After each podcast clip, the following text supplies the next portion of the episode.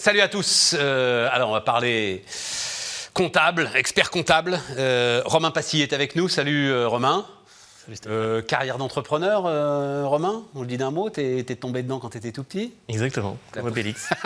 la, la potion magique de l'entrepreneuriat. Donc euh, là, la boîte du moment s'appelle Income, Oui, avec un Q exactement. et pas de E à la fin. Voilà, donc c'est le revenu, mais pas vraiment le revenu. Euh, digitalisation des cabinets experts comptables, c'est ça ton, sujet, ton combat Euh, Digitalisation, modernisation de la compta? Vas-y, raconte-moi un petit peu. Income est une solution globale euh, de gestion comptable et fiscale pour les cabinets comptables et pour les directions financières. L'objectif, c'est d'amener de la dématérialisation, des gains de productivité, de l'automatisation dans un processus métier complexe. Quand on ne vient pas de la compta, on peut dire bah, c'est assez simple, hein, on prend un plan comptable et on applique. Euh, en fait, c'est un petit peu de l'art, hein, la compta et la fiscale en France Tout à fait. puisqu'il y a beaucoup de, beaucoup de complexité, beaucoup de cas, cas, euh, isolés. Et, euh, et on essaye d'am- d'amener de l'automatisation euh, sur les tâches communes. Vous êtes nombreux sur le sujet quand même. hein Oui, oui, vous êtes oui, nombreux oui, sur le sujet. Il y a, il y a- il y a- il y a une grosse compétition. Il y a énormément de gens qui parlent de ça. Ouais, Moi, à titre personnel, ça m'intéresse beaucoup. Euh, Qu'est-ce qui fait la différence? Chez Income, on est, on est euh, centré euh, en termes de différenciation de produits hein, dans, dans le SaaS. hein, parce que déjà, on va prendre que les acteurs SaaS. Mais ils sont tous SaaS maintenant, les acteurs? Non, non, pas du tout. hein. Comment ça, ils il, y a encore, il y a encore beaucoup d'outils on-premise. Les, les- les- On-premise, c'est sur site, hein, mesdames, Et, messieurs. les voilà. entreprises sont encore beaucoup utilisées en on-premise, équipées en on-premise. Euh, sur la partie euh, SaaS, euh, il y a des différenciations. Déjà, on n'est plus une start-up, hein, puisqu'on a été. euh, racheté mais bien sûr. un- un non, mais je pense, ben, pour le coup, un gros acteur français qui est né historiquement dans les systèmes d'experts comptables. Bon, bah eux, par exemple, ils sont en mode SaaS. Enfin, ça est, parti. ils ont, ils c'est- ont un, un logiciel en mode SaaS qu'ils ont racheté et ils ont également leur ancien logiciel qu'ils ont passé en ce qu'on appelle en cloud hébergé. Euh, après, c'est une question d'infrastructure logicielle. Il y a comment on a construit le logiciel. Et, euh, moi, je parle toujours des différentes générations de RP, parce qu'un un logiciel comptable est un ERP. Et euh, la première génération de ERP, c'est pas le premier que je fais, hein, puisque ça fait plusieurs fois que je suis entrepreneur. Et un ERP, la première génération, on s'assoit à côté d'un expert métier et on informatise sa façon de travailler. Donc, euh, on va dire, le- le- l'expert n'est pas du tout perdu dans le logiciel puisqu'il reproduit les mêmes tâches. Quand on avance dans les différentes générations, on prend un input, un output, et on se dit qu'est-ce qu'on doit livrer? Et on, essaye de s'éloigner des tâches humaines euh, dans la constitution du, logiciel. Et donc on parle de deuxième ou de troisième génération de RP. Vous prenez euh, la banque, aujourd'hui, euh, la façon dont travaillent les ERP, c'est plus du tout la façon dont travaillaient les, individus. Dans la compta, on a encore un marché où l'individu est maître de beaucoup d'a- d'a- d'actions. Donc nous, c'est vrai qu'on a essayé d'automatiser ces process métiers. Ça n'a pas été simple. Euh, je pense qu'on a été un petit peu trop ambitieux au départ sur euh, la façon d'emmener le collaborateur euh, dans, son, dans, son, dans son métier. Ça a demandé beaucoup de conduite du changement. Ça a demandé également beaucoup de remise en question chez nous pour rajouter des fonctionnalités, remettre de la visibilité pour éviter l'effet boîte noire, parce qu'on a, on, travaille pas mal sur l'IA depuis le début. Hein, en, en 2016, euh, on a, la boîte est de 2016, et on a, euh, dès le début, on a intégré des, modèles d'IA. Au départ, euh, des modèles maison hein, sur du NLP, et ensuite Parce que, attends, pour le, le- un peu Romain, c'est-à-dire que le- le- globalement, c'est vrai que les comptables, alors experts comptables, comptables, parce qu'il y a les fonctions financières des entreprises évidemment, hein, les comptables, on fait ce qu'on appelle data crunching, on fait de la réconciliation, on fait énormément de trucs qui en fait ont une valeur ajoutée très très limitée et que euh, l'intelligence artificielle peut faire euh, à grande vitesse. Le problème, c'est que ceux qui font ça sont bien conscients. Ils trouvent assez peu de plaisir à le faire. Ils sont bien conscients que à un moment ils vont se faire déborder. Et néanmoins, c'est très très très compliqué de les faire changer, de les faire évoluer. On est d'accord? Oui, c'est compliqué à reproduire.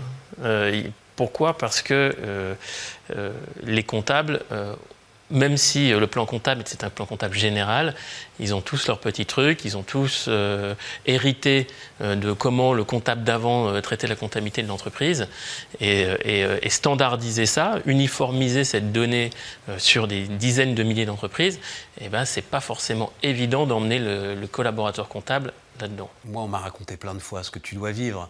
On met un nouveau système. Le comptable dit OK, super ton système, et puis il le laisse tourner à vide et il refait toute sa compta sur son tableau Excel qu'il utilisait avant.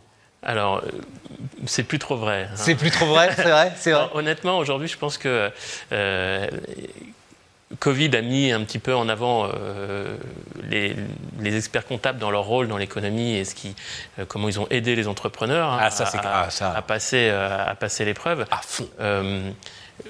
On, on se, on se concentre sur des tâches à faible valeur ajoutée qui sont euh, la saisie comptable, mais qui ne sont pas si évidents que ça à, automatiser.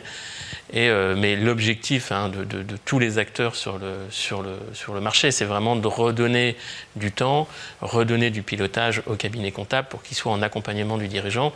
Et, euh, l'IA, ça fait longtemps qu'on en fait. On a, euh, on a eu des évolutions assez douces avec des modèles internes, avec euh, euh, BERT, les modèles de, Google sur du NLP, hein, sur euh, Natural Language Processing. Aujourd'hui, on, on, voit une innovation exponentielle autour du sujet, et plus l'arrivée de la facture électronique qui va nous donner de la donnée structurée et qui va résoudre le problème de l'automatisation. Et donc là, euh, Et donc là, on est, tu es en train de me décrire, on est à l'aube d'une nouvelle révolution en fait. on est à l'aube d'une donnée propre, donc euh, d'une automatisation facile. Là, tu parles de la facture électronique quand tu Ouais, parles de la donnée ouais. propre. Oui. Oui, et puis aussi les OCR, où on voit de plus en plus euh, OCR, OCR, de- traduis-moi euh, OCR. lec- lecture optique de caractères, donc l'extraction de la donnée de la, de la photo ou du fichier ou du document. Et euh, aujourd'hui, on, on a beaucoup d'erreurs dans les OCR, mais on voit l'IA qui arrive dans les OCR pour, pour corriger les erreurs de la lecture optique et qui permettent d'avoir une donnée euh, euh, beaucoup plus propre et beaucoup plus euh, pertinente et de confiance. Donc ça, c'est l'ensemble des, notamment des petites factures que le client envoie à son expert comptable. Alors c'est plus dans une boîte à chaussures, maintenant c'est en PDF. Ouais. C'est là que ton OCR doit euh, Exactement. Mettre les bons chiffres dans les bonnes cases, quoi. En photo, en PDF. euh, Ouais, ouais, ouais. Et, et là, euh, encore une fois, il ne faut pas se tromper dans les chiffres parce que c'est le risque fiscal. Et c'est là où nous, Income, on se concentre sur vraiment cette qualité. Euh, on est, euh, on est euh, AFNOR, euh, on, a, on, on fait très attention à, à emmener le collaborateur euh, dans énormément de contrôles d'automatisme pour éviter le risque fiscal. Tu fais partie d'un grand groupe, enfin tu as décidé de te vendre, toi en tant qu'entrepreneur, à un grand groupe. Ouais. Qu'est-ce que ça t'apporte? Assez souvent, ça tue les entrepreneurs quand même, hein, les grands groupes. Celui-là, pas visiblement. Eh ben non. parce que je T'es suis encore là. J'en suis ravi. Euh, j'ai rejoint un groupe qui s'appelle Visma, euh, qui est un groupe norvégien. On le connaît parce qu'ils ont, ils ont une équipe cycliste euh, Voilà. Qui a gagné le Tour de France l'année dernière euh, et qui vient de gagner le Giro. Euh, C'est euh, une société qui regroupe à peu près 16 000 personnes, qui fait un peu plus de 2 milliards de chiffre d'affaires dans le logiciel SaaS, euh, à destination des experts comptables principalement, dans 30 pays, et qui a choisi Income pour euh, sa- son entrée sur le marché Son français. entrée sur le marché français. Et, Ah oui, donc et, ce que ça nous donne aujourd'hui, ben, c'est déjà l'appui industriel euh, sur un point de vue euh, continuité du business model. On travaille beaucoup avec les experts comptables et on continuera à travailler avec les experts comptables puisque c'est l'ADN du groupe. Euh, une pérennité financière, parce que quand on est une start-up, il y a toujours le risque, hein, puis surtout en ce moment où, le marché se tend, de ne pas faire la levée de fonds d'après. Et puis, plein, plein de, partage de connaissances au sein du groupe. C'est un groupe scandinave, donc qui est en la facture électronique, qui connaissent ça depuis, depuis très longtemps. Ils sont leaders sur le marché euh, sur une quinzaine de pays en Europe.